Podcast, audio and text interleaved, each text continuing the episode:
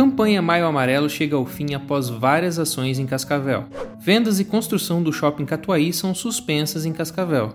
Uso de máscaras será fiscalizado pela Vigilância Sanitária. Cascavel tem mais de 5 mil casos confirmados de dengue. Leitos de UTI têm 65% de ocupação na última semana em Cascavel.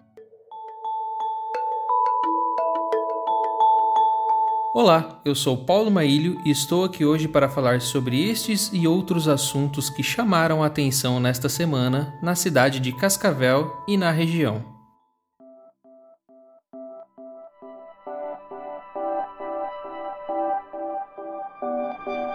Casos de coronavírus continuam aumentando em Cascavel. Na última edição deste programa, sábado, dia 23 de maio, o registro era de 227 casos confirmados no município com dados atualizados de sexta-feira, dia 22. Hoje já são 395 casos. O boletim foi atualizado na tarde desta sexta-feira. 271 pacientes já estão recuperados da doença. Em uma semana, Cascavel teve 168 novos casos confirmados. Isso mostra que o contágio da doença vem acelerando na cidade. No Paraná, já são 4.236 casos e 173 mortes. Neste mesmo período de comparação, do dia 22 de maio até sexta-feira, dia 29, o Paraná registrou 1.336 casos e 27 mortes. No Brasil, mais de 135 mil novos casos e quase 7 mil mortes a mais. O país contabiliza agora mais de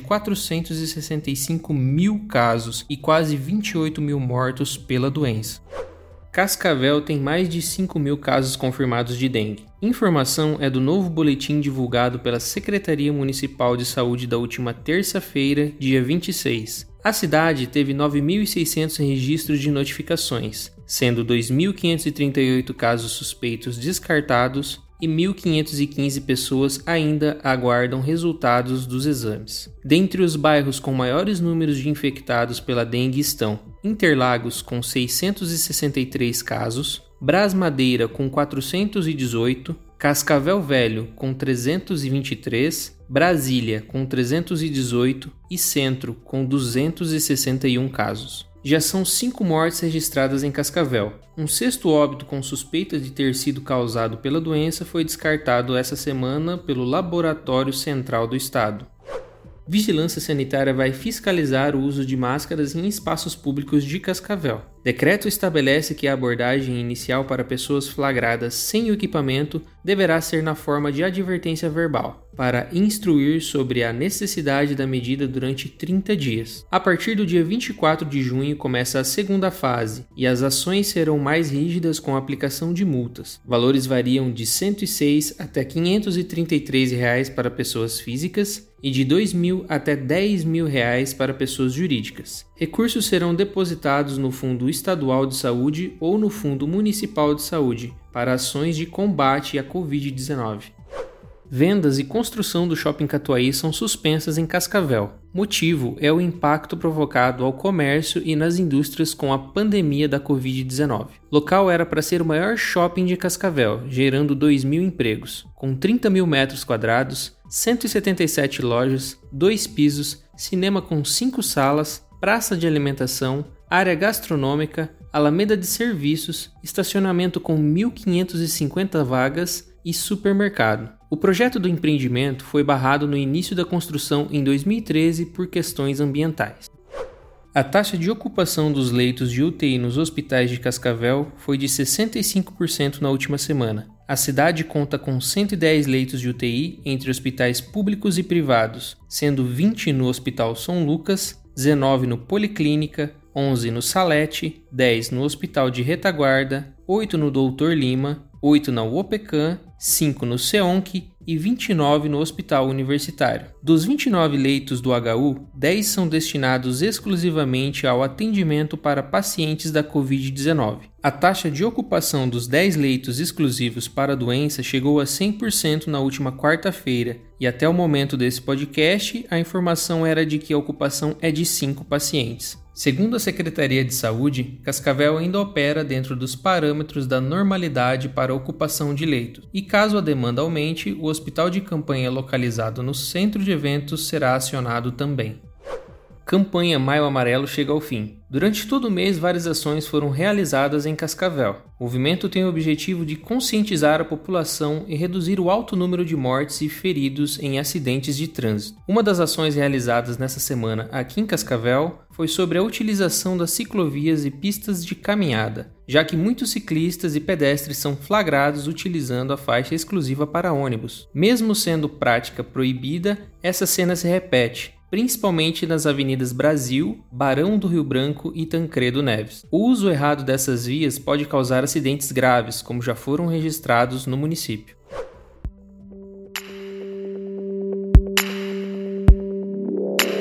Olá, eu sou Jonas Trentin e está chegando a hora do Minuto Cultural do Conexão Cascavel. Então aumente o volume e preste atenção nas dicas dessa semana. Começando com a Netflix, onde um dos destaques da semana é a chegada do filme de drama com suspense e paixão obsessiva. No filme, um casal termina um relacionamento. Ele fica com a casa e a guarda da filha, e a ex-esposa acaba descobrindo que ele está envolvido com uma nova mulher, e a partir daí planeja sabotar a nova namorada do ex-marido. Além de paixão obsessiva, excessiva, outros bons lançamentos na plataforma incluem o suspense Presságio e a comédia Chips, o filme. Já se tratando de séries, essa semana a Netflix estreou a série documental Jeffrey Epstein, Poder e Perversão, que investiga como Jeffrey usou dinheiro e poder para cometer seus crimes sexuais. Já entre os lançamentos da semana na Amazon Prime, o destaque fica para o filme de aventura Expedição com Tiki, que conta a história do explorador Thor Heyerdahl, que percorreu percorreu mais de 4 mil milhas em uma balsa no Pacífico para tentar provar que o percurso entre a América do Sul e a Polinésia pode ter sido realizado no período pré-colombiano. Além da expedição Contic, outro lançamento da plataforma que merece destaque é o filme The Vast of Night, que conta a história de dois adolescentes obcecados por rádio,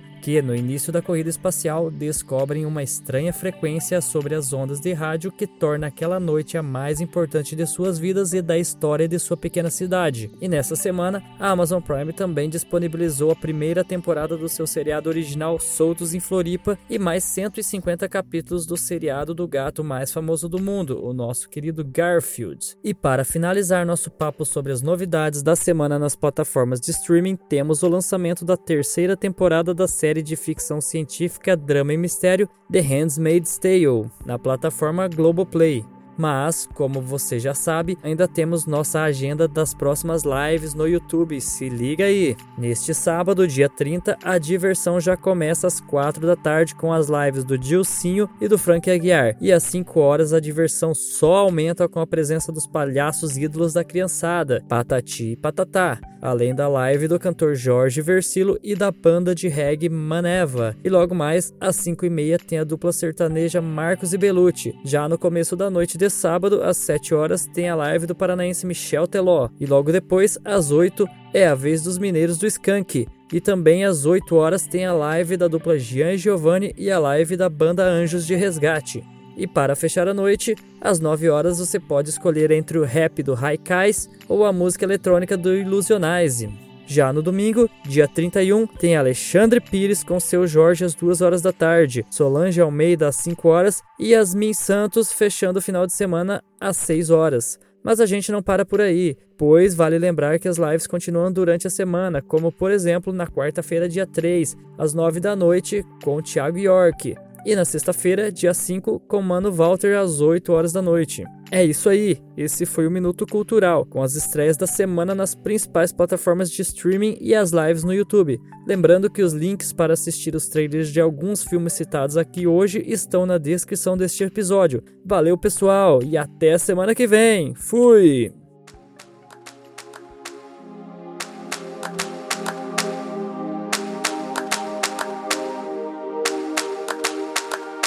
Estamos chegando ao fim de mais um episódio deste podcast, que vai ao ar todos os finais de semana, com a apresentação de Paulo Maílio e Patrícia Magre, que excepcionalmente hoje não pôde participar, e a edição de áudio de Jonas Trentin. Siga a gente no seu aplicativo de podcast preferido para ser avisado sempre que um novo episódio estiver disponível. E não se esqueça de compartilhar com seus amigos e familiares. Para nos enviar críticas e sugestões, mande um e-mail para podcastconexãocascavel cascavel.gmail.com. Obrigado pela sua audiência e até semana que vem.